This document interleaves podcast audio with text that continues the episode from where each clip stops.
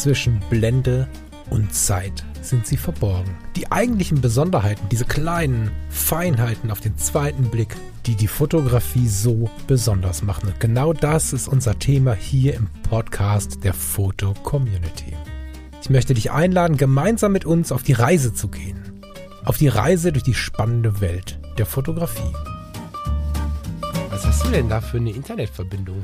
Äh, eigentlich eine 250 äh, Mbit-Leitung. Hm, das fundst auch super. Ich, das ich ist Glasfaser, du 250 Mbit, da müsste ja eigentlich mehr gehen, ne? aber ist wahrscheinlich ein Skype-Problem. Das ist ein Skype-Problem. Naja. Der hat ein Problem mit der, mit der Kiste hier, mit diesem Tascam-Dings und ähm, bricht einfach unterwegs ab und über den Rechner geht das nicht. Vielleicht mal ein Neustart oder ein, ein, ein wie heißt das denn? Äh, kein Backup, ein Update. Muss mal gucken, was da geht.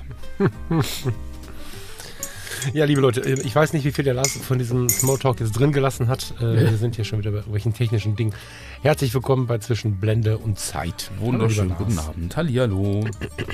Hast du deinen Kater ausgeschlafen? Ich habe nie einen Kater gehabt. Von unserer Geburtstagsparty. Ach so. ja, genau. Ich ja. gnadenlos betrunken danach. Ja, ja, ja. Ähm, ich habe mich sehr gefreut, weil wir echt viel Post bekommen haben. Danke euch. Das stimmt. Ähm, danke an jeden Einzelnen. Ich versuche immer, bevor ich weiß nicht, wie du das machst, aber bevor ich so Danke sage, versuche ich das nicht so ins Mikrofon zu rotzen, sondern mir schon auch kurz zu überlegen, wer hat denn da alles geschrieben und so. Mhm. Insofern habe ich euch jetzt gerade nochmal kurz vor Augen geführt und äh, ja, an der Stelle ganz, ganz lieben Dank. Auch für die ein, zwei Selfies, die dabei waren. Gerne weiter und mehr davon, wo ihr den Podcast hört oder wie oder was auch immer. Mhm. Danke für die Vorschläge, für die nächsten Sendungen. Das wird was. Worüber sprechen wir heute, Lars? Ähm, worüber sprechen wir heute? Wir haben ja letztens immer mal wieder das Thema kontemplative Fotografie auf, aufgegriffen oder es kam irgendwie so immer mal so durch die Brust ins Auge von hinten äh, durchgeschossen und im Endeffekt ist es ja so, ähm, dass du ja, glaube ich, irgendwie relativ tief drin steckst in diesem Thema und für mich das irgendwie immer noch so ein Buch mit sieben Siegeln ist. So, ich habe halt irgendwie ein Motiv vor mir und dann gehe ich da hin und dann fotografiere ich das Haus, den Baum oder was auch immer. Und so dieses, äh, ich gehe ziellos rum und, und suche mir dann irgendwie Motive oder habe kein Konzept oder keinen Plan und guck mal, was passiert. Das ist irgendwie nicht so meins. Und ich dachte, vielleicht können wir da irgendwie äh, das mal ein bisschen intensiver besprechen da, weil ich kann mir durchaus vorstellen, dass gerade so dieses, also zum einen so die Definition, was ist denn überhaupt kontemplative Fotografie, wie kann man das dann irgendwie anders beschreiben, dass, dass man das irgendwie auch, auch mehr eher fassen kann.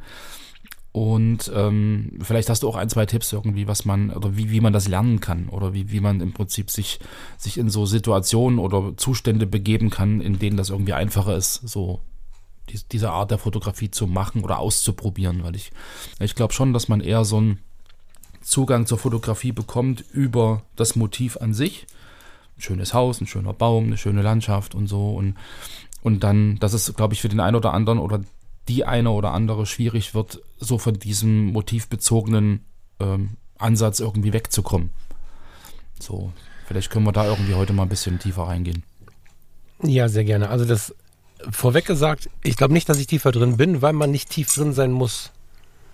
Also ähm, erstmal gibt es wie in jedem fotografischen Bereich ganz verschiedene Ausprägungen und Arten und Weisen, das zu leben. Und ähm, verschiedene Intensitäten auch. Aber ich glaube, ab irgendeinem Punkt ist es nur noch die, der Spaß an der Beschäftigung und nicht mehr mehr Fachwissen. Ja. Man kann natürlich jetzt irgendwie geschichtlich reingehen, man kann wissenschaftlicher werden oder so. Aber genau das ist eigentlich der Witz, das nicht zu tun. Mhm. Zumindest in diesem fotografischen Prozess. Und deswegen würde ich da gerade für den Anfang gar nicht zu tief reingehen. Ja. Und an der Stelle ähm, stelle ich mich gerne ein bisschen doof. Das ist so ein bisschen ähm, wie, wie ne, das ist doch heute mein Part. Gemeint, ne, sondern, nee, das ist Das ist gar nicht negativ gemeint und heißt auch nicht, dass das was mit Doofheit zu tun hat. Aber wie auch in der Medizin, wenn ich im Rettungswagen ankam und ich habe den Leuten versucht, ein EKG-Bild zu erklären, musste ich natürlich schauen, dass ich das so erkläre, dass derjenige oder diejenige das auch versteht. Genau. Und ich finde im Bereich der Fotografie, ich weiß, dass es Menschen gibt, die das anders sehen, aber im Bereich der Fotografie, die wir in unserer Freizeit vollziehen, vielleicht sogar um mal zu entspannen, um mal runterzukommen, ist es meines Erachtens nach für die meisten Menschen ratsam, nicht allzu wissenschaftlich ja. einzusteigen. Deswegen löscht das mal mit dem Tiefer drin und lass uns äh, gerne ähm, an der Oberfläche mal schauen, was kontemplative Fotografie ist. Der, das Wort klingt ja schon sehr intellektuell. Äh, ein Kumpel von mir sagte neulich, äh, ja, äh, ist das so Lehrerfotografie? Und ich denke, was ist denn bitte Lehrerfotografie? er selber Pädagoge war wahrscheinlich ein Humor auf seine eigene Person, aber ähm, er sagte, naja, das klingt so ein bisschen nach 80er Jahre, Polunder, viele Bücher im Schrank und dann die Kamera nehmen. Mhm. äh, fand ich ganz interessant. Dabei ist äh, Kontemplation ja einfach ein Begriff für konzentriertes, besinnliches Wahrnehmen und Betrachten. Gibt es natürlich so verschiedene, wie das immer so ist, bei Begriffsdefinition gibt es da verschiedene Sichtweisen auch wieder und es gibt äh, eine philosophische, eine religiöse Betrachtung, es gibt aber auch äh, eher den Blick auf die Fotografie, aufs Malen übrigens auch. Äh, Kontemplation ist einfach also ganz billig an die Oberfläche geholt, reden wir wieder nur von Achtsamkeit, wie so oft im Leben. Mhm. Ja, dieses Wort ist jetzt ähm, sehr viel durch irgendwelche Coaches äh, geritten worden und äh, durch irgendwelche Coach-Werbeanzeigen äh, ähm, geritten worden. Am Ende ist das Wort tausende von Jahren alt und ein Teil unserer gesellschaftlichen Entwicklung. Die Leute, die in schwierigen Situationen die Ruhe bewahrt haben und ähm, besonnen sich darum gekümmert haben, dass es weitergeht, äh, die hatten bewusst oder unbewusst eine ganze Menge Achtsamkeit in sich. Und Kontemplation ist gar nicht so weit anders und für die Fotografie unglaublich wertvoll, auch wenn wir weggehen von dem, was wir heute besprechen. Also das Kontemplative, der kontemplative Ansatz ist total spannend, weil der das Sehen im Alltag verändert, finde mhm. ich. So. Ähm, ist aber auch unfucking fassbar wertvoll, wenn du dann mal zum Beispiel eine Reportage fotografierst, eine Hochzeit äh, oder einfach in der Stadt unterwegs bist und Street machen möchtest oder so. Mit diesem kontemplativen Ansatz hast du das Zehnfache an Motiven und wenn du es ähm, in der Urform spielst, einfach eine ganz tolle geschenkte innere Ruhe und Zufriedenheit. Das ist keine Meditation, du brauchst keinen Schneidersitz, du brauchst eine Kamera und du musst irgendwie versuchen, du musst gar nichts. Mhm. Du darfst irgendwie versuchen, in so eine Ruhe zu kommen. So. Mhm. mhm. Ich versuche mal hier Wikipedia, was mal irgendwas auf. Wo ich wollte gerade sagen, stell dir mal vor, ich bin vier Jahre alt und dann sag mir mal in zwei Sätzen, was das eigentlich ist, was wir da tun wenn wir kontemplativ Pass auf, kleiner Lars. Pass auf, kleiner Lars. wir, haben jetzt, wir, haben jetzt, wir haben jetzt entgegen der üblichen äh, Situation Mittwochmorgen und wir gehen jetzt mal in dein Zimmer und dann hast du da so ein kleines Sofa, so ein lilanes. Das ist neben dem Fenster, so schräg. Da setzt du dich mal drauf, da setzen wir beide uns jetzt drauf und vor dem, vor dem Fenster, da ist eine uralte Buche, ein riesiger Baum. Und jetzt gerade scheint die Morgensonne so ein bisschen durch diese Buche. Die letzten Blätter sind noch dran, die Äste bewegen sich und die Sonne landet aber an der Wand gegenüber von diesem kleinen Sofa. Hm. Wenn der kleine Lars plötzlich 45 Jahre alt ist, dann äh, kennt er das vielleicht morgens aus dem Bett, wenn er wach wird, die Frau im Arm und sieht irgendwie so ein Blätterlichterspiel an der Wand. Ähm, ich weiß nicht, ob du eine Vorstellung davon hast, aber das sehen wir jeden Tag tausendfach. Mhm diese, wir haben jeden Tag die Sonne über, unter, neben, überall haben wir die Sonne. Wir haben Lichtquellen und wir haben viele Tage, wo die Sonne sich natürlich auch zeigt und nicht nur diffus am Himmel steht. Mhm. Und in diesen Tagen stehen vor unseren äh, Fenstern Bäume, äh, vor unseren Fassaden stehen Bäume, es bewegen sich Vorhänge und Fahnen im Wind. Und wenn der kleine Lars mit vier Jahren mit mir jetzt, also in Klammern immer nur, dass der kleine Lars kommt jetzt mit auf das Sofa, wir setzen uns dahin und ich zeige nur auf die Wand gegenüber, die ist vielleicht weiß, weil du dein Puzzle abgehängt hast und ein neues aufhängen wolltest. Mhm. Und dann siehst du zwei Äste, wie sie so auf, diesem, ähm, auf dieser Wand sich abbilden. Dazwischen sind die Blätter und die schimmern so. Und wenn du dich da zurücklehnst und ich gehe mal aus dem Raum raus, damit der kleine Lars mal seine Ruhe hat. Und du guckst dir dieses Spiel an aus Schatten und Licht und so, dann ergibt das eine Entspannung, der sich fast niemand entziehen kann, wenn man sie denn mal sieht. Mhm. Ganz oft ist uns das nicht wichtig genug. Wir sind sozialisiert mit so Superlativen, das kennen wir Fotografen und Fotografinnen als großes Problem meines Erachtens nach zu Genüge. Äh, wenn da nicht wenigstens irgendeine Todesmeldung äh, als Eilmeldung über das iPhone kommt, dann ist ja alles andere der Aufmerksamkeit ist nicht wert. Und das ist halt der Gag. Du stehst und sitzt, wo du bist und nimmst wahr, was ist. Das ist ja eigentlich Achtsamkeit und die Achtsamkeit konzentrieren wir auf den Blick, weil wir wollen ja fotografieren und das ist dann kontemplative Fotografieren, Fotografie. Du fotografierst da, wo du bist, das, was du siehst. Und es gibt Menschen, die machen das sehr radikal. Dann hast du wirklich einen Stift auf dem Schreibtisch, ähm, hast wirklich irgendwie ein paar Socken auf dem Boden, so wo du wirklich ganz, also ohne jeden Blick auf, ist das gerade interessant oder nicht. Mhm. Die, da, diese Accounts sind auch super interessant, weil du dich in ihre Welt hineinziehen musst, weil das Bild an sich nicht durch Bildbearbeitung oder irgendwelche anderen Effekte die Besonderheit rausbringt, sondern du hast einfach nur einen Einblick in einen ganz kurzen Moment des Lebens eines anderen. Mhm. Die Menschen fotografieren einfach ihre Perspektiven und legen uns in ihre Accounts, Webseiten, was auch immer, einfach so ihre Tagesperspektiven rein. oder Stundenperspektiven oder wie oft auch immer sie fotografieren. Und du kannst natürlich schauen, was begegnet mir denn Schönes. Der Witz ist, glaube ich, vor allen Dingen nicht das Motiv zu suchen, was besonders schön ist, sondern auf dem Weg zu schauen, was begegnet mir denn Schönes. Oder im Sein des Alltags. Und das macht es, glaube ich, aus. Eine gerichtete Konzentration auf die Dinge, die wir sonst übersehen. Ich, ich finde immer, dass, dass die kontemplative Fotografie, wenn sie denn auch etwas ausdrücken soll. Da gibt es Menschen, die sagen, das widerspricht sich. Mhm. Da fängt es schon an mit den verschiedenen Sichtweisen. Ja, ja. Die einen wollen gar nicht denken dabei, die anderen wollen schon noch eine Message drin haben. Und wenn keine klare Message, die wir jetzt hier frei definieren können, dann so ein Gefühlsmoment oder sowas. Und ähm, uns begegnen so viele. Und wenn es nur ist, dass du schön drin haben möchtest, das ist schon viel wert für dich. Mhm. Kontemplative Fotografie mit dem Blick auf die schönen Sichten und, und Ansichten des Alltags. Oft sind wir so sehr im Stress, dass wir plötzlich einen Ferrari, der irgendwo rumstand, fotografieren, eine schöne Uhr im Schaufenster, das Essen am Abend und wenn wir ganz verliebt sind, unsere Frau oder unseren Mann. Und das sind aber nicht, mit der Ausnahme der Frau oder des Mannes, die schönen Momente des Alltags. Die schönen Momente des Alltags ist der wehende Vorhang im, im, im Morgenlicht.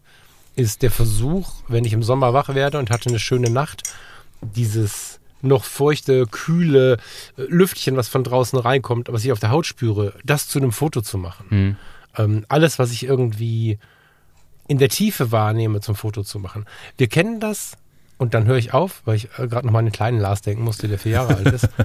Wir kennen das wahrscheinlich alle, wenn wir so ganz bitterlich geweint haben. Und ich möchte um Himmels Willen uns Erwachsenen da nicht rausnehmen. Ist jetzt eigentlich blödsinnig, da mit dem kleinen Lars anzufangen. Weil wenn wir das Leben gesund leben, weinen wir alle immer mal in diesem Leben. Aber so ein ganz bitterliches, langes Weinen ist häufig vor allen Dingen eine Kindheitserinnerung, weil das so lange ging, bis wir nicht mehr konnten. Und danach, kennst du danach diese, hm, ich will nicht sagen, also es fühlt sich ein bisschen an wie entspannte Müdigkeit, die man so nach dem Weinen hat. Sagt dir das was? Mhm, naja. Und wenn du jetzt in deinem Zimmer auf diesem lila Sofa sitzt und hast gerade bitterlich geweint, aber eigentlich ist alles wieder in Ordnung. Ist ja meistens so. Meistens ist danach irgendwie alles halbwegs okay. Ja. Und dann sitzt du da in dieser Müdigkeit, dann bist du viel empfänglicher als sonst für diese Dinge. Oder wenn du im Job so viel Drama hattest und hast eine etwas längere Situation, die dich wirklich gefordert hat, überstanden. Mhm. Oder es ging dir so schlecht, dass du jetzt mal einen Krankenschein geholt hast. Und wenn du dann zu Hause sitzt und in einer tiefen Erleichterung denkst, Wow, dann hast du auch so eine Erschöpfung, so eine Erschöpfungsmüdigkeit. Und in der sehen wir plötzlich die ähm, Blätter oder die Schatten der Blätter im Wind, wenn die Sonne durchstrahlt. Äh, sehen wir plötzlich den Vorhang, der irgendwie ein interessantes Licht gibt und so. Das ist auch ohne Fotografen zu sein. Hm. Und das ist der Zustand, den wir wollen. Nicht, dass wir weinen müssen vorher, aber das ist der Zustand, den wir suchen, dass wir für diese Dinge offen sind. Für ganz kleine Dinge, die wir sonst nicht wahrnehmen und für Strukturen, für, für, für Lichtspiele, für so ganz viele kleine meditative Dinge. Gibt es tausend andere Ansätze, aber das wäre das, was mhm. ich versuchen würde, dir irgendwie hinzulegen, wenn ich äh, versuchen würde, dir so eine Grundidee davon zu geben, was das ist. Ja. Hm. Das klingt irgendwie so ein bisschen nach Wabi Sabi für mich. So, ich glaube, also äh, so erweitertes Wabi-Sabi, weil ich glaube, da ging es ja eher darum, so die, die Schönheit der Vergänglichkeit zu zeigen und da auch wieder achtsam zu sein auf kleine Details und auf kleine, auf Kleinigkeiten, die man sonst übersieht. Und, und, und das, was du gerade erzählst, so dieser, dieser Ansatz ist ja dann noch viel, viel, viel größer. Also da geht es ja gar nicht so darum, was Vergängliches zu zeigen, sondern halt wirklich so, so einzelne Momente rauszugreifen und ähm, mit dem Lichtspiel oder irgendwie einen Schattenwurf oder eine spannende Struktur, keine Ahnung. Also das, das lässt sich ja wahrscheinlich extrem äh, ausweiten, das Ganze. Ähm, also ich stelle mir das trotzdem irgendwie wahnsinnig schwierig vor, weil, also wenn ich jetzt über, also ich persönlich über meine Fotografie nachdenke, dann also ich, ich habe das ja durchaus schon mal probiert, wenn wir da irgendwie in, so im letzten Jahr drüber gesprochen haben. Und ich stehe dann immer da und denke mir, okay, jetzt versuchst du mal irgendwie so ähm, nicht das Motiv zu suchen, sondern irgendwie äh, Kleinigkeiten zu entdecken oder irgendwie so in der Richtung. Und wenn ich dann irgendwas gefunden habe, überlege ich dann trotzdem so, hm, das sieht ja relativ unspektakulär aus. Hm, wie fotografiere ich denn das jetzt? Welche Blende nehme ich denn? Welche Perspektive nehme ich? Wie kann man das irgendwie noch ein bisschen auf, aufmotzen ja fotografisch? Und ich glaube, das ist dann irgendwie aber auch ein Problem. Also auf der einen Seite ist es ja irgendwie dann durchaus ein Konzept, äh, konzeptfrei ranzugehen, aber das fällt mir halt extrem schwer, so, weißt du? Naja, es ist halt die Frage, ob wir wirklich konzeptfrei sind. Ne? Also ich meine, das also, Konzept an sich ist ja, also Konzept, konzeptfrei zu sein, ist ja schon wieder ein Konzept. Also ich glaube, da beißt sich das ja irgendwie auch schon wieder. Aber nee, deswegen habe ich aber auch zu Anfang gesagt, dass ähm, wir da unbedingt etwas freier denken müssen. Mhm. Also ich habe vier, fünf Menschen getroffen, die mich angesprochen haben auf diese ähm, Podcast-Inhalte und habe ähm, spannenderweise ganz interessiert mit denen zusammen festgestellt, ähm, indem ich auch von den anderen dann jeweils erzählt habe, dass jeder einzelne Mensch, den ich getroffen habe, den Ansatz etwas anders lebt. Also wir sind uns einig, was die Basis angeht und das auch sehr sind uns aber auch einig, dass wenn jemand versucht, zu viele Regeln aufzustellen, mhm. er sich mit den anderen reiben wird, weil das auch sehr viel mit Individualität zu tun hat. Ähm, eigentlich ist diese wortwörtliche Übersetzung das, was du versuchst selber umzusetzen. Und da gibt es die einen, die da große Regeln aufstellen, die anderen, die es in eine wissenschaftliche Richtung äh, setzen, die andere Dinge noch draufsetzen. Das habe ich bewusst ausgelassen. Mhm. Also man kann da noch verschiedene Meditationsformen draufsetzen und sowas alles. Das würde ich jetzt hier außen vor lassen. Das ist was für den zweiten Schritt, finde ich. Und mhm. lässt sich dann auch googeln. Es gibt gute Bücher ähm, über das Thema tatsächlich. Aber für so ein erstes Hallo über den Zwischenblende und Zeit Podcast würde ich wirklich nur bei diesem, bei dieser wortwörtlichen Übersetzung. Ich meine, guck mal, Beschaul, also ich habe jetzt hier gerade ähm, eine Seite offen, ich bin mal weg vom Wikipedia von der Hiltrud Enders. Hiltrud hat da auch ein ganz spannendes Buch zugeschrieben mhm. zum Thema kontemplative Fotografie. Ähm, habe ich, hab ich das gerade zugemacht? Ich habe es im Schrank stehen, aber äh, warte. Ich möchte es trotzdem eben sagen. Jetzt ist der Titel weg. Enders Buch. Freude am Sehen. Genau. Ach genau, das Freude ist mir beim Sehen Googlen auch über den Weg gelaufen. Genau, das habe ich hier im Schrank. Das ist ganz nett. Wobei auch da immer die Frage gestellt ist, was ist denn mein eigener Ansatz, mein eigener Wunsch? Mhm. So, jetzt hat sie einen Blogbeitrag online von 2015. Da ist dann nochmal drüber geschrieben, wörtlich, hat sie einfach nur fünf Worte hingeschrieben.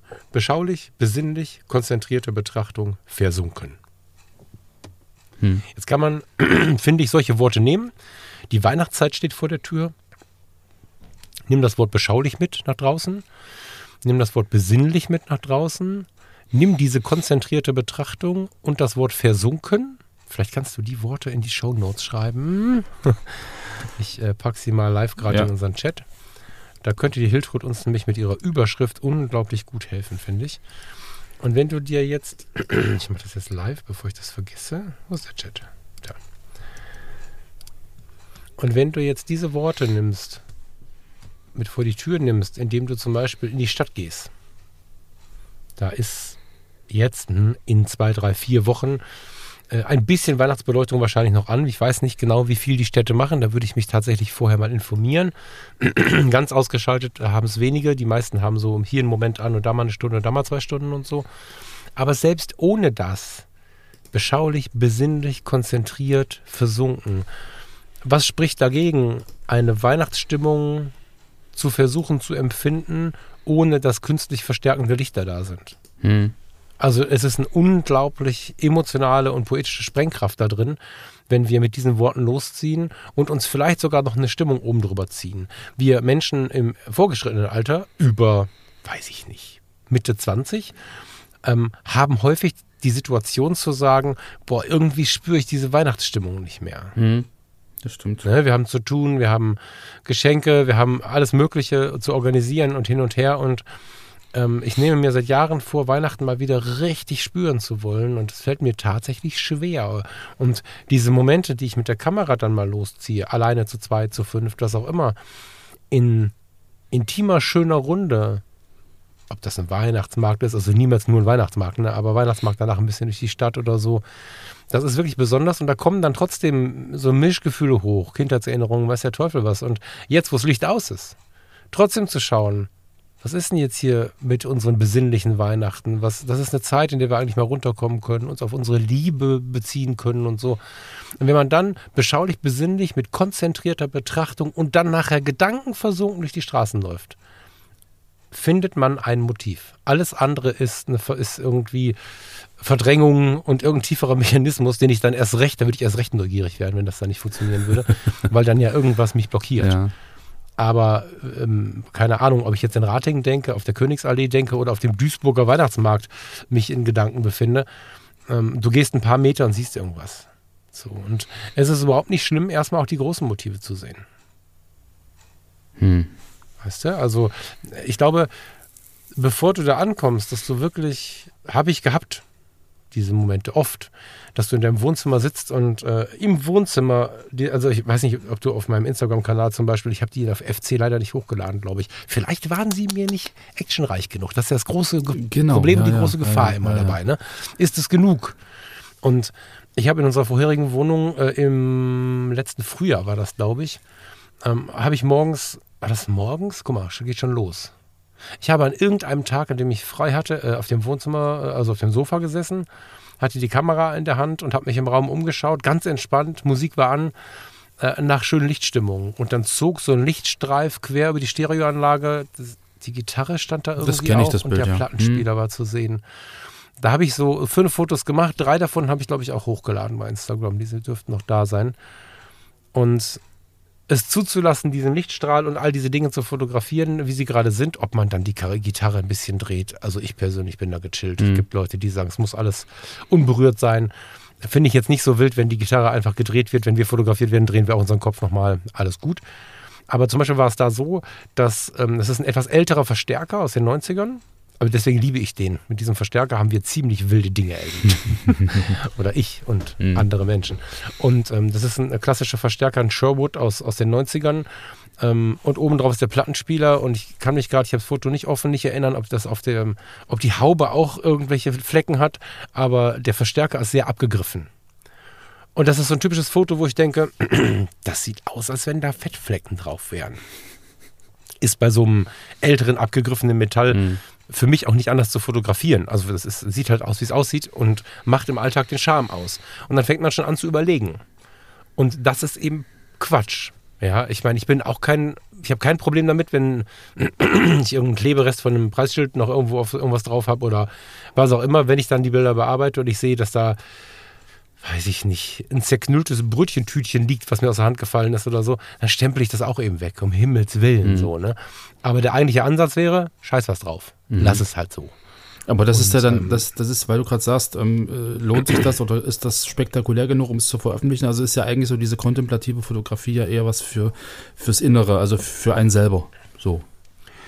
Ähm, grundsätzlich ist das was für einen selber, wo man auch einen schönen Blog mitmachen kann, wenn man denn etwas nach außen tragen möchte. Das ist uns Fotografen und Fotografinnen ja so ein bisschen mitgegeben, dass wir auch zeigen wollen, was wir machen. Ja, ja. Aber eigentlich ist es ein sehr schönes Tagebuch. So, weil du mit jedem äh, Wort, da ist das Wort wieder, äh, wie bei so einem Daily-Projekt auch, so einen Gedankenanker setzt, einen Erinnerungsanker. Wenn du ähm, jetzt heute Morgen, du hast dir gerade die Nase geputzt, dieses Tempotuch auf dem Tisch, was du vielleicht nur am Tisch geschmissen hast. Wir alle glauben ja immer so ordentlich zu sein.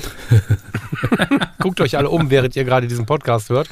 Ich glaube, wir machen ziemlich viele Sachen, die wir nicht nach außen tragen wollen. Du hast jetzt dein Tempotuch, völlige dreiste Behauptung, auf den Tisch geschmissen einfach nur.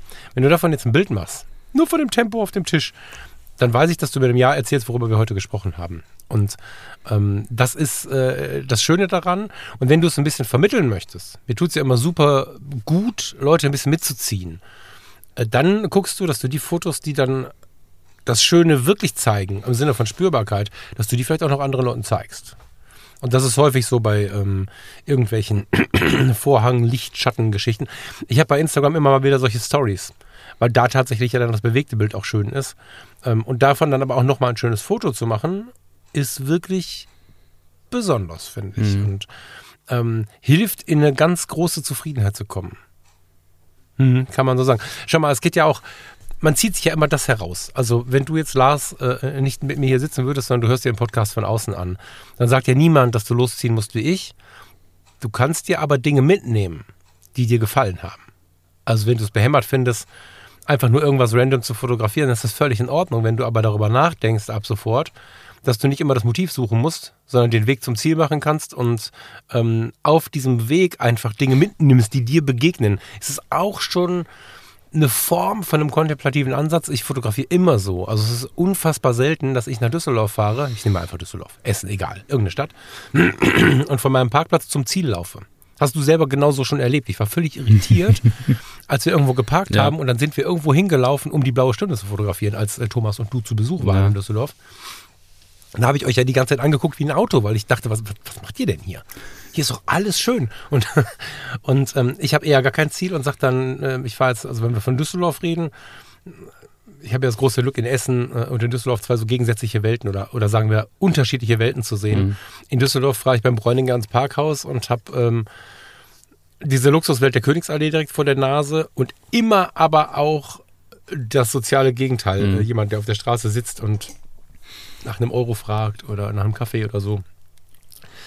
In diese Welt tauche ich ein und bin einfach nur da.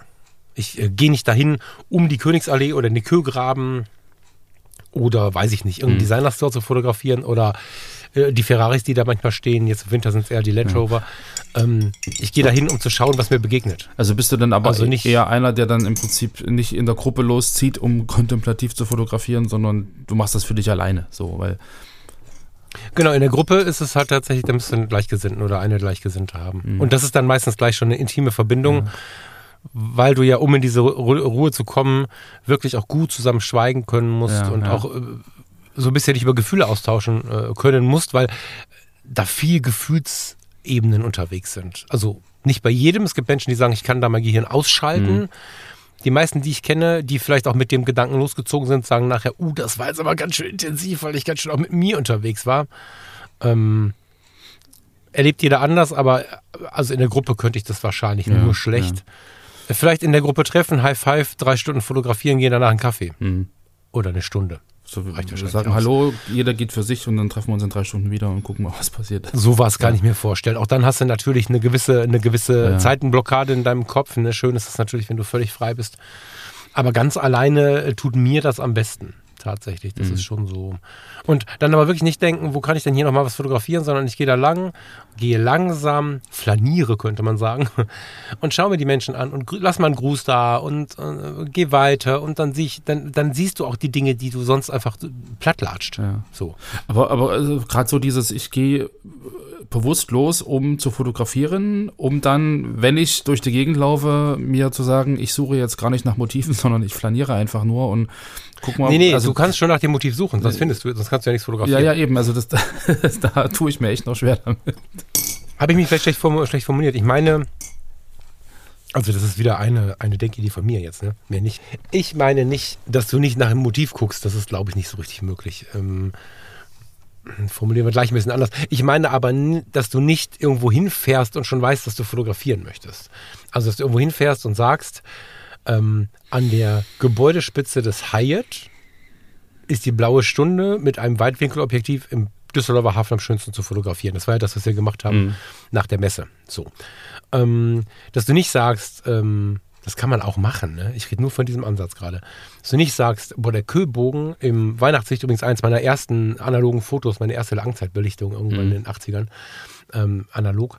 Ähm, ich gehe nicht auf die dritte oder vierte Kühlbrücke und fotografiere den Kühlgraben äh, mit den beleuchteten Platanen oder so, mhm. sondern dass du sagst, ähm, ich parke im Parkhaus, komm raus und guck mal, was mich so reizt. Achtsamkeit. Ich, also so am Sommertag, ich habe so ein paar so Flashback-Erinnerungen. Ich komme ähm, zur Tür raus vom Parkhaus, äh, bin jetzt in Düsseldorf und wollte eigentlich links gehen und sehe rechts oder höre rechts so einen, so einen Violinspieler. Hm. So ein bisschen italienische Musik, ein bisschen Klavier dazu und denke, hä, Moment, also hier passt das gar nicht so richtig hin. Gehe drei Schritte nach rechts, obwohl ich ja nach links gehen äh, wollte. Und dann ist da so ein Italiener ähm, hinterm Kühlbogen quasi. Oder im Kühlbogen heißt es dann, glaube ich. Ähm, war mir nicht klar, dass die so weit gehen, dass du da zum Mittagstisch dann auch ein bisschen Musik bekommst. So habe ich mir angeschaut, total stimmungsvoll. Bin dann auch immer natürlich in der Gefahr, ne? Also ich hätte jetzt auch erstmal sofort essen gehen können. Aber gehe dann weiter äh, und, und stehe dann ja schon irgendwie an, an, am, am, am Wasser, in der Nähe des Wassers, obwohl ich ja links in die Stadt gehen wollte. Und dann schreit die erste Ente oder der erste Reiher oder was auch immer. Und ähm, dann lasse ich mich davon ziehen, was mich oder meine Aufmerksamkeit so bekommt und wirklich versuche auf die, auf die Gefühlsebene zu kommen, nicht mit, wo ist hier was Geiles, sondern ich gucke mir die Dinge an und schaue ganz genau hin. Ja, also in Gedanken versunken, in die konzentrierte Be Betrachtung vor allen Dingen versunken.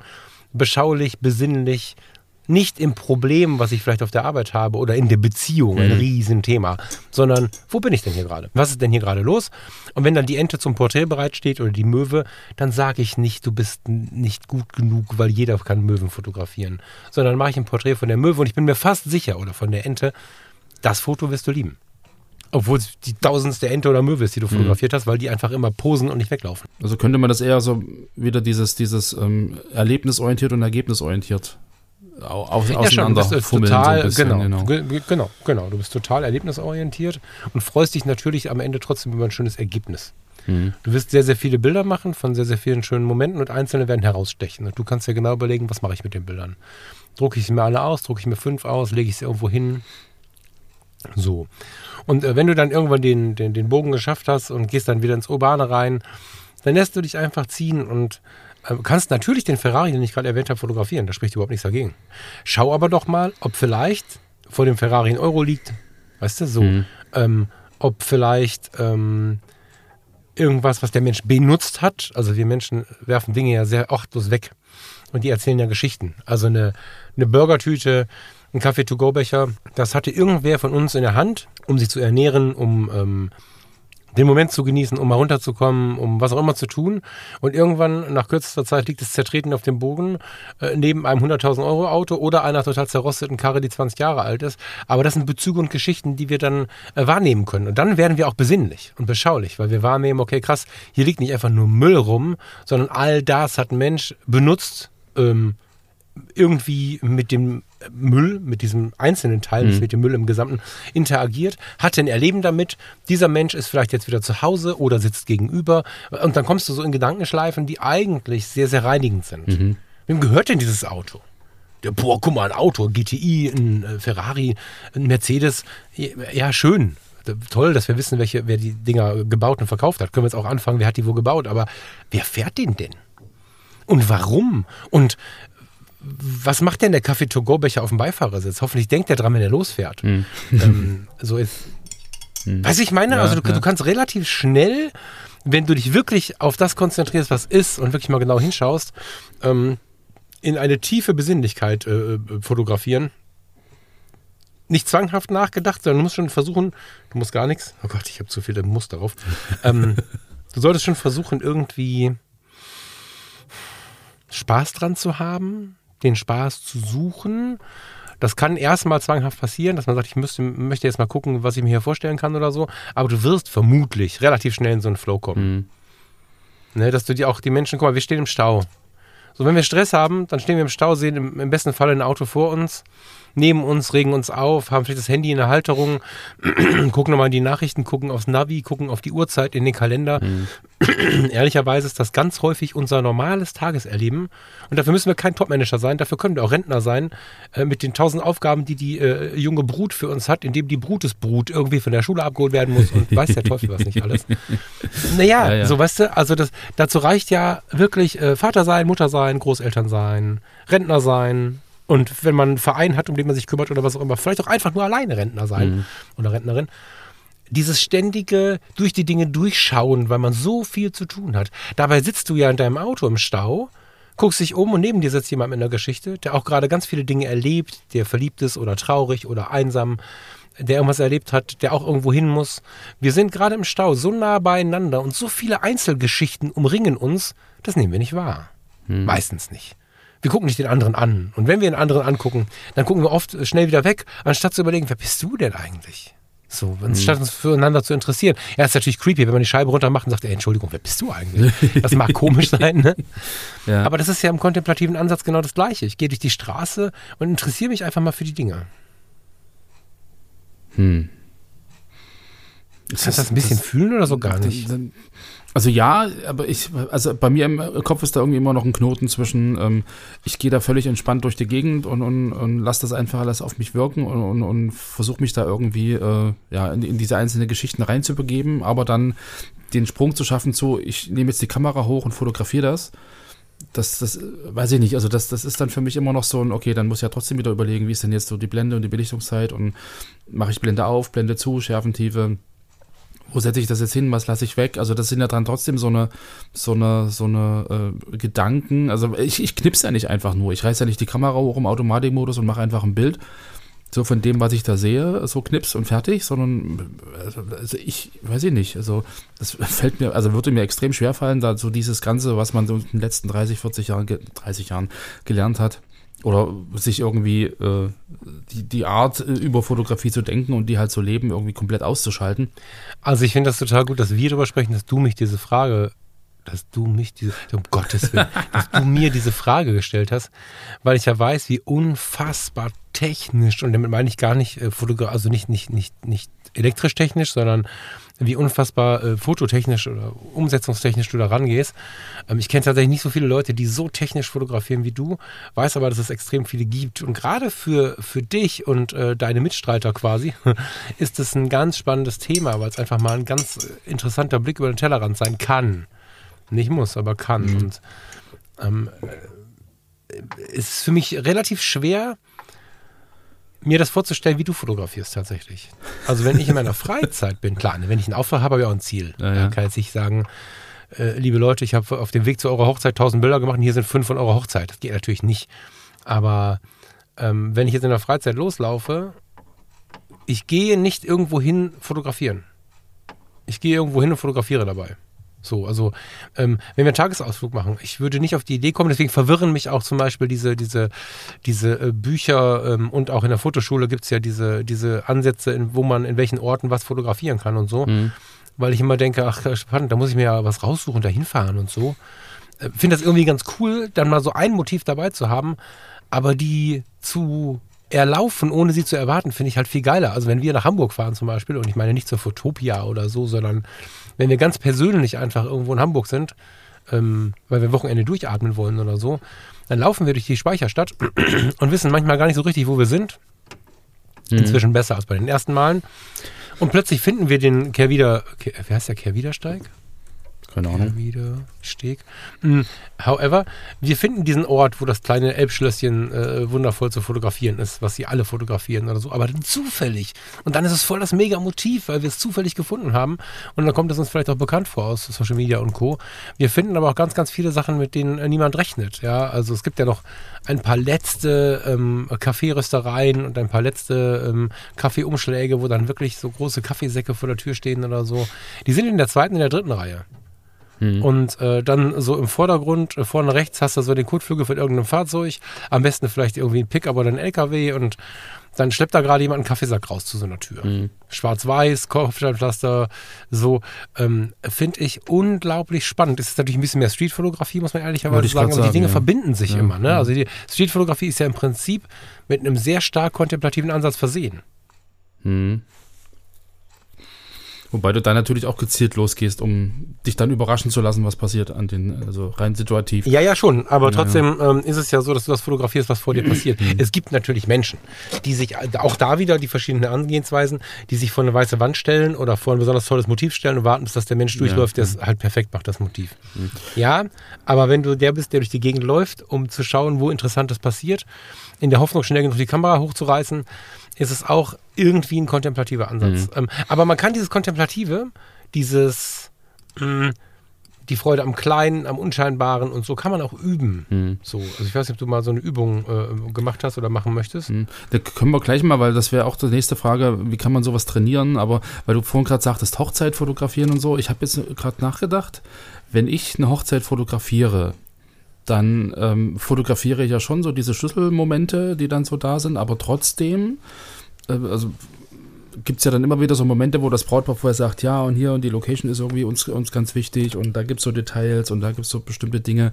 die uns wichtig sind und dann äh, gehe ich dann schon hin und, und suche die und versuche die im Prinzip irgendwie äh, schön, schön zu fotografieren. Was weiß ich, einfach nur ein paar Schuhe, die da stehen oder wirklich so ein, so, ein, so ein Ringkissen, wo dann das Licht so durchfällt und so. Das ist ja im Endeffekt so eine, so eine Mischung so ein bisschen aus diesem. Das ist eine Mischung, genau. Also du bist an einem Ort, den du gezielt aufgesucht hast und so. Insofern würden jetzt wahrscheinlich die Hardliner sagen, das hat damit nichts zu tun. Mhm. Ich behaupte, das hat damit sehr viel zu tun, weil wir niemals äh, meiner Meinung nach niemals 100% umsetzen müssen, was uns jemand sagt, sondern ja. einfach nur aus allen Dingen, die wir so lernen und die uns begegnen, unsere unsere, naja, unsere Interessensteile, die wir spannend finden, mit rausnehmen müssen. Und in der Hochzeitsfotografie ist ja tatsächlich so, also mir hat noch kein Brautpaar gesagt, mir sind die Schuhe wichtig.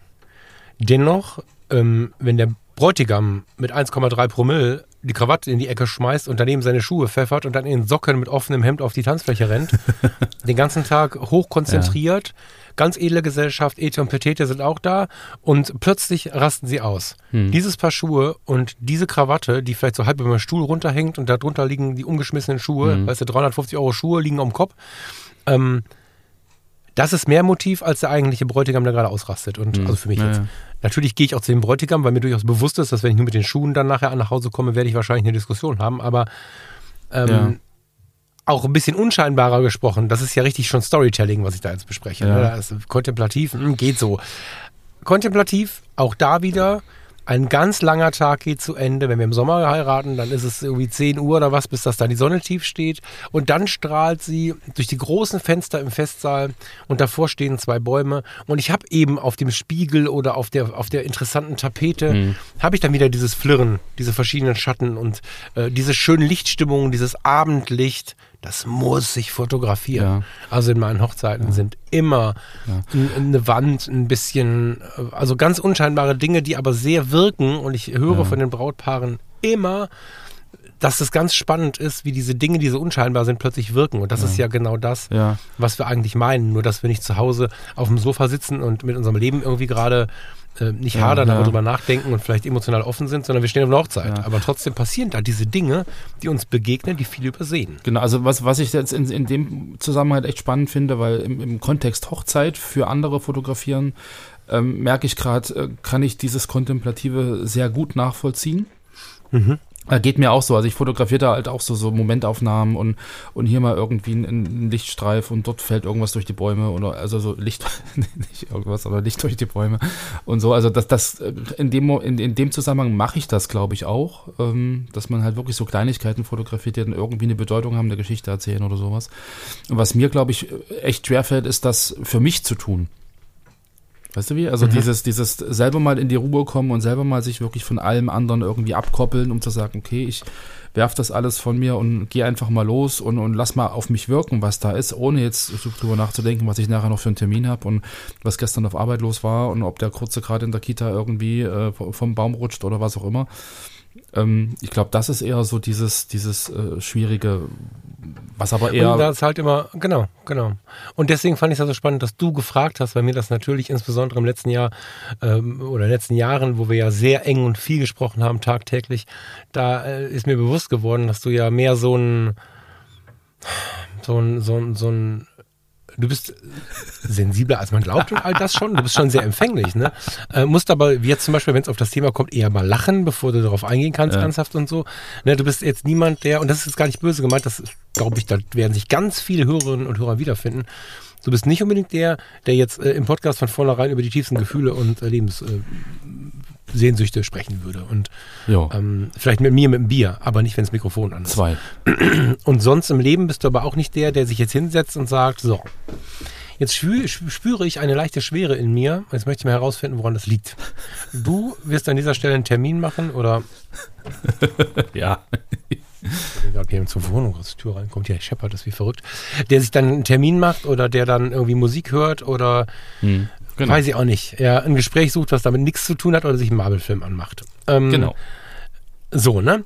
Und äh, jetzt ist die Frage, man kann ja immer sagen, ich möchte das so, das ist auch okay, ich bin halt so, das ist auch in Ordnung, wenn man das möchte. Ja.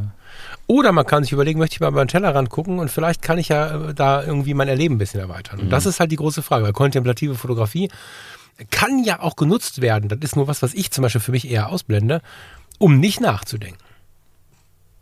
Hm. Weil nach dem Weinen, diese Schwere in dir, wenn du dann die Schatten an der Wand beobachtet hast, man hat dann auch so ein leicht stumpfes äh, oder dumpfes Gefühl im Ohr. Ich weiß nicht, ob du das Mhm. Ja, auch nachvollziehen ja, kannst. das, ja, das ein bisschen Gefühl. Man hat ja so ein dumpfes, die Welt, die ist anders. Mhm. Und man ist aber trotzdem gleichermaßen sensibler. Wenn du diesen Zustand erreichen kannst und dieses, dieses Flimmern der Schatten dir betrachten kannst, Mhm.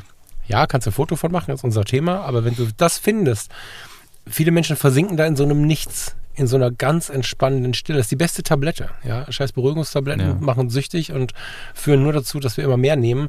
Aber wenn wir sowas finden, dann können wir genau so eine Stille erleben. Das heißt, das heißt ja nicht, dass du dich jetzt ändern musst und plötzlich so sein musst wie ich. Ja, nö. Man kann das versuchen, weil ich glaube, das ist, ich glaube persönlich, dass es sehr, sehr schlau ist, aktiv über die Dinge nachzudenken.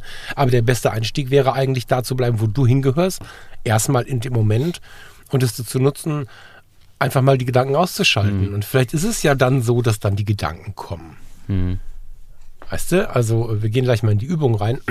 Die verdeutlicht das vielleicht auch ein bisschen. Und Genau. die ist jetzt nicht irgendwie besonders creepy, sondern total äh, technisch würde ich jetzt noch nicht sagen, aber Ja. total gut greifbar, finde ich. Genau, Ähm, das das wäre äh, jetzt das, ich nächste jetzt- gewesen, dass wir jetzt irgendwie vielleicht nochmal so, ähm, ich meine, Sendung ist schon relativ lang, nochmal so ein, so ein, wie kann ich mich jetzt aktiv da irgendwie mal versuchen reinzugeben über, über eine Übung. Genau. Genau. Ja. Also, ich persönlich finde total spannend, wenn man sich dann entgegen von all dem, was wir jetzt geredet haben, einen schönen Ort aussucht. Vielleicht nimmst du nicht das Superlativ. Ähm, bei mir in der Stadt hier, ich habe das damals, ich habe das Ding tatsächlich erklärt bekommen von, von einem älteren Fotografenmeister, der mir nichts von kontemplativer Fotografie erzählt hat und nichts von, der hat nur gesagt, wie du das sehen lernst Mhm. Und wie du siehst, was wirklich wichtig ist und so. Hab die Übung dann witzigerweise Jahre später in einem Buch wiedergefunden, aber am Ende ist die Geschichte schon fast aus meiner Kindheit, Jugend, so. Ähm, ich bin damals, es gibt hier in Ratingen den sogenannten Dumeklemmerbrunnen. So, das ist natürlich für Nicht-Ratinger, wer weiß es schon Ratingen, eine kleine Stadt bei Düsseldorf, so zwischen Düsseldorf und Essen. Aber hier in der Stadt gibt es so einen Brunnen, der erzählt einen nicht unerheblichen Teil der Stadtgeschichte und äh, wer irgendwie hinter zur Schule gegangen ist oder mal so eine Stadtführung gemacht hat, der kennt diesen kleinen Brunnen. Das ist nichts weiter als ein ur-uralter Brunnen, wo, wo Männer äh, oder Jungs da stehen, die ihren Daumen irgendwo in die Luft halten und äh, da kommt halt Wasser raus. So, der steht in so einer, in so einem U von der St. Peter und Paul Kirche. Äh, hinter uns, wenn wir vor dem Brunnen stehen, ihn anschauen, wir sehen, hinter dem Brunnen sehen wir die Peter und Paul Kirche. Rechts geht so ein Weg rein, so eine kleine Gasse zwischen den Wohnhäusern und der Kirche. Und hinter uns sind ganz normale Geschäfte, eine Fußgängerzone, wie wir so kennen. Äh, alte Laternen haben wir an der Stelle stehen, das ist vielleicht ganz interessant. Und links geht so ein Aufgang zur Peter und Paul Kirche mit einer ganz breiten, Meter 20 oder so, mit einer ganz breiten alten Mauer aus dem Mittelalter. So, jetzt stehen wir an diesem Brunnen und wir können uns jeden Scheißplatz auf diesem Planeten aussuchen. Ich weiß nicht, was es in Leipzig gibt. Ganz wir viele können, Brunnen. Ähm, however, ne, wir können uns einen Brunnen aussuchen, wir können uns einen schönen Platz aussuchen, wir können uns Ja. irgendeinen Kurpark aussuchen, wir können uns ein Stück Strand aussuchen. Egal. Und da gehen wir jetzt hin und gucken uns, stecken uns so einen Radius. 50 Meter ist meistens ganz gut. Was sind 50 Meter? Ja, mach's halt Pi mal Daumen. Also es geht ja mit dem Zollstock rumlaufen, sondern es geht ja nur darum, für sich selber eine gewisse Abgrenzung zu schaffen. Ähm, dann stehst du da und dich wird niemand beobachten. Niemand wird sich wundern, was du da tust. Ja, das sind immer die größten Ängste dabei. Es ist den Leuten egal, was du da fotografierst. Und wenn, dann fragen sie interessiert. Du hast jetzt ganz viel Zeit, vielleicht hast du den Walkman auf dem Ohr, wenn du ein musikalischer Mensch bist, wie auch immer. Fotografier mal in 50 Meter Entfernung das, was sich zu fotografieren lohnt. Mhm. Fotografierst den Brunnen, dann bewegst dich um den Brunnen herum, dann stellst du fest, okay, der Brunnen steht vor der Kirche, dann gehst du irgendwie auf die Knie, weil äh, Brunnen und dann die mächtige Kirche dahinter ist vielleicht irgendwie spannend, dann merkst du, kann ich nicht freistellen, gehst ein bisschen näher ran, hast vielleicht nur ein Detail, hast den, dann ist schon der erste Sprung nach vorne, hast nur so einen Daumen oder so eine Hand mit so einem Daumen von der Bronzefigur und dahinter die Kirche, dann drehst du dich mal, oh, da sind ja noch Geschäfte, vielleicht hast du dann nochmal den Brunnen und äh, in der Unschärfe laufen Leute durchs Bild, dann kommen alles so, solche Sachen hoch, die man so kennt, die einem so kommen, wenn man fotografisch interessiert ist, so und ähm, in dem Moment, wo du denkst, so, jetzt habe ich alles fotografiert, dann geht's erst los. Okay. Weil dann, wenn du keine Idee mehr hast, dann atmest du nochmal tief durch und dann suchst du mal die Sachen, die du übersehen hast. Dann guckst du mal ganz bewusst mit dem Satz im Kopf, ich fotografiere jetzt das, was ich nicht fotografieren würde und achtest mal auf das, was du übersehen hättest. Weil dann öffnest du den Blick für alles, wo du hättest drauftreten können. dann entdeckst du plötzlich, dass an diesem Brunnen ein leichtes Moos ist. Es ist die Frage, hast du ein gutes Objektiv dabei? Kann das das? Hm. Nächste Frage. Nicht jetzt tausend Objektive wechseln. Gucken, ob es geht, wenn nicht, Schicksal. Und dann nimmst du einfach ähm, mal das Moos auf diesem Stein und, und, und stellst dir mal vor, kannst du nachher mal googeln, das ist der Wahnsinn, wie lange Moos zum Wachsen braucht.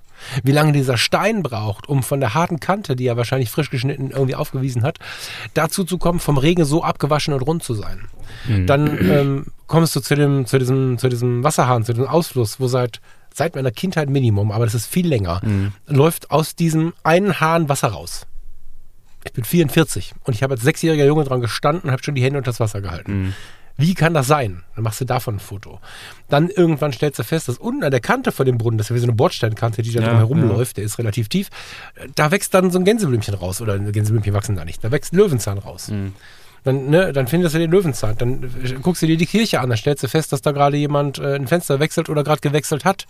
Und siehst in diesen Kupfer, ist das Kupfer? Was ist das, diese, diese Fensterrahmen? Mm, Kann sein, ja. Blei, also früher war das Blei, oder? Bleiglas. Hm. However, du siehst an einer Stelle, dass der Rahmen heller ist, weil er gerade gewechselt worden ist. Und du findest ganz viele kleine Dinge, ähm, die erst auf den zweiten Blick spannend sind und aber, weil du ja gerade diese Schnitzeljagd machst nach den Dingen, Ja. die du ähm, nicht gesehen hast, dann äh, wirst du immer mehr denken, oh krass, und du kommst automatisch, auch wenn du versuchst an nichts zu denken, an Geschichten. Du kommst an Geschichten, du hast Zeitgeschichte Mhm. vor dir, du wirst kaum einen Ort finden, der eine Woche alt ist, wo alles, was du findest, eine Woche alt ist. Alles haben Menschen angefasst, an diesem Brunnen haben sich Menschen verliebt wiedergefunden, verloren. Äh, Fast immer findest du eine Münze, das ist total witzig. Im urbanen Raum, jetzt keine Hunderten von Euros, sondern Ja. hier mal zwei Cent, da mal zehn Cent, Genau. aber fast immer findest du irgendeine Münze, einen Knopf. Wem gehört denn der Knopf? Welch, welcher Anzug oder welche Hose ist jetzt ohne Knopf? Und wer steckt denn da drin? So, und ähm, wenn du dich da reinfallen lässt, dann kann es sehr, sehr spannend sein. Wenn das vielleicht sogar ein Ort ist, den du dir ausgesucht hast, dem du leicht wieder begegnen kannst, dann wirst du dich da dumm und dusselig fotografieren. Und wenn du glaubst, wirklich alles gesehen zu haben, dann gehst du mal einen Monat oder zwei nicht hin, dann haben wir eine andere Jahreszeit. Plötzlich liegt auf dem Moos Schnee. Und dann hast du wieder was Neues. Und ähm, das ist das. Du, äh, am Anfang sammelst du nur Dinge, die andere übersehen haben, was ja auch übrigens so etwa ähnlich ein, ein Zitat von einem großen Fotografen ist. so, du fotografierst das, was andere, wo andere nur vorbeigelaufen sind. Und wenn du es wirklich üben möchtest, kommst du wieder und wieder und wieder. Und wenn du richtig krass sein möchtest, dann verkleinerst du den Radius. Das heißt, entweder Ja, bleibst du bei okay. diesem festen Radius, wenn der schon, also in dem Fall jetzt hat man den Brunnen, diese kleine Gasse, die Kirchenmauern, Hm, die ja, Menschen, okay. die Fußgängerzone. Prinzip das ist relativ viel. Ja. Bitte? Prinzip verstanden. Genau. Genau, wenn du es aber kleiner machst und sagst, nur der Brunnen, Ja. nur die Gasse, nur die Kirchenmauer, dann wirst du da nochmal ein bisschen besser drin. Und wenn das ein Ort ist, an dem du immer vorbei musst, weil du zur Arbeit gehst zum Beispiel, dann wirst du, das ist übrigens eine ganz schlaue Idee, einfach eine Viertelstunde früher zur Arbeit zu gehen, auf dem Rückweg sich ein bisschen gechillt Zeit zu lassen und der Familie zu sagen, pass mal auf, liebe Leute, ich komme eine halbe Stunde später. Und zwar ab jetzt immer.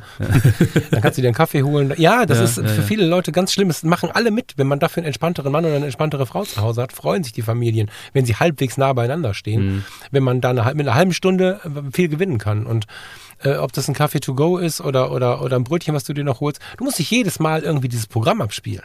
Aber wenn du die Möglichkeit hast, ich habe das jahrelang in Düsseldorf gemacht, auf dem Weg zur Arbeit und von der Arbeit, wenn du die Möglichkeit hast, einen Ort immer wieder zu begegnen und immer wieder ihn in anderem Licht zu sehen, bei anderen Temperaturen zu sehen, plötzlich peitscht der Regen darüber. Hm. Und dann plötzlich denkt man, oh, scheiß Wetter, aber ich muss das jetzt so fotografieren.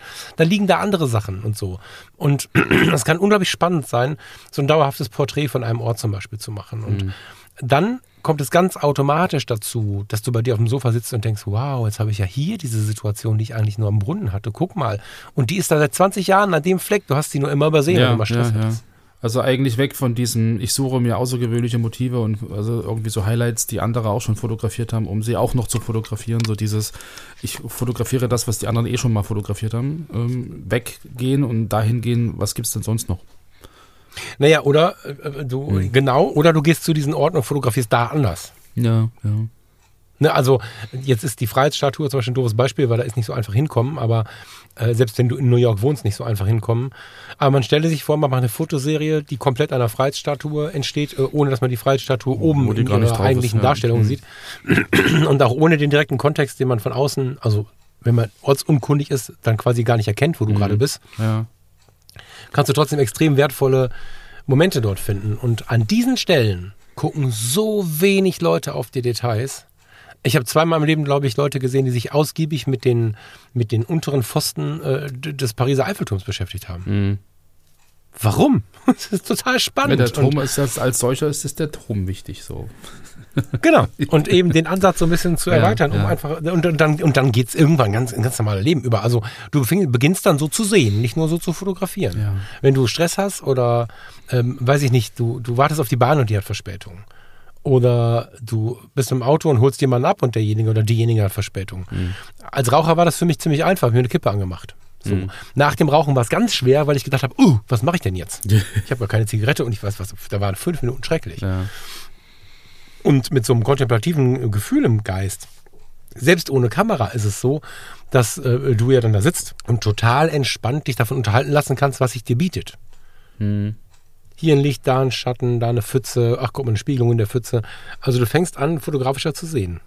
Und das ist am Ende Ein Riesenfeld. das, was, glaube ich, ja. genau. Und was, was sich auch wirklich dann ergießt über die ganze Fotografie. Mhm. ist halt nur die Krux, ne? Kann ich mich darauf einlassen, dieses Wort, Achtung, Dong Dong, Achtsamkeit in mein Leben zu lassen, weil das mache ich ja in dem Moment. Mhm. Und kann ich mich darauf einlassen oder möchte ich mich darauf einlassen, von diesem sehr technischen Ansatz und von diesem sehr unphilosophischen und unemotionalen ähm, Ansatz in diese Richtung zu bewegen. Weil es gibt ja auch nicht wenige Menschen, denen hm, aus welchen Gründen auch immer, da würde ich jetzt zu sehr in die Tiefe gehen, diese Emotionen und Philosophie im Leben zu viel ist und die deswegen Gebäude fotografieren gehen. Mhm. Kann ja sein. Und dann ist halt die große Frage, will ich das überhaupt? Ja, ja ich ja. kann es aber auch unemotional nutzen. Ich bin immer dem Versuch, alle Menschen dazu zu bewegen, das nicht zu tun, aber kann ich natürlich tun. Ja, na, ich werde mal sehen. Also wie gesagt, äh, war jetzt für mich äh, spannend, für mich selber festzustellen, dass ich ja diesen Ansatz äh, in bestimmten ja, Einsatzbereichen ja durchaus verfolge bzw. nachvollziehe. Und inwieweit das jetzt irgendwie für mich ähm, machbar ist oder also ich, ich probiere das einfach mal. So, mal, mal, mal gucken, was passiert. So, die, ich glaube, das ist ja sowieso der Ansatz, mal gucken, was passiert. Naja, sonst hol dir halt so ein Buch, ne? Bestell, bestell dir mal, bestell mir das Buch von der Hiltrud zum Beispiel. Mhm. Ähm, und aber, äh, was mir ganz wichtig ist bei diesen Büchern, ähm, ich habe noch kein Buch äh, gelesen, wo ich sagen würde, dass ich oder irgendwer anders komplett alles übernehmen sollte. Mhm. Ja, gut. Das Bestell dir ja. das mal und, und das gibt es irgendwie, wenn ihr das, äh, oder euch lieben Hörern genauso und Hörerinnen, äh, irgendwie zu kostspielig ist, gibt es das auch gebraucht irgendwie an aller Ecke und dann guckst du dir mal an, was macht das mit mir? Mhm. Kannst ja versuchen einfach. Ja. Vielleicht ähm, hast du Teile, die du übernehmen kannst, die dir gut tun können. Dann guckst du dir die mal an. Ja, spannend. Spannend. Ich glaube, da habe ich jetzt irgendwie was für die, für die dunkle Jahreszeit, um mal zu gucken. Ich bin sehr gespannt. ja, auf alle Fälle sehr, sehr äh, informativ, das Ganze. Hm. Lieber Lars, äh, liebe Hörerinnen und Hörer, ich bin ganz gespannt, was ihr jetzt dazu denkt. Beim Lars ist mir das äh, natürlich relativ klar und wir haben da ja einen spannenden Austausch drüber. Mhm. Lasst uns gerne eure Gedanken da. Ähm, gerne auch eure Sichtweise, weil wie gesagt, das ist ähnlich, wie du die Meditation in tausend verschiedenen Facetten ja. geben kannst. Ist das ein Ansatz? Ich denke den relativ frei, habe den jetzt so mitgebracht, wie ich finde, dass er hier und heute der richtige für dieses Gespräch wäre. Äh, und das Feinschleifen, dass das ist mein Weg, die, die Idee, äh, vielleicht wo ich das noch draufsetze, auf welche Techniken oder wie weit ich mich noch informiere über äh, Mixang oder Zen oder was auch immer, das bleibt jedem Einzelnen überlassen. Und ähm, ja, ich bin ganz gespannt und würde mich freuen, wenn wir da die eine oder andere Rückmeldung bekommen. Ach, interessant, vielen Dank für diese ganze Information, lieber Falk. Ich bringe nur mit, was ich von anderen gelernt habe. Ja. Lieber Lars, dann würde ich sagen, ähm, machen wir hier mal Schluss. Genau. Ich wünsche dir und euch einen total schönen Tag und vielleicht findet ihr den Moment. So, oder ihr lasst es mal sacken, hört die Folge irgendwann später nochmal. Manchmal braucht es auch die richtige Zeit für so ein ja, Thema. Ja, das stimmt. Das stimmt. Ich glaube, ich höre mir die Folge dann später nochmal an und dann. Ja, tatsächlich. Denke ich nochmal drüber. Mach ich ganz oft so mit irgendwelchen ja.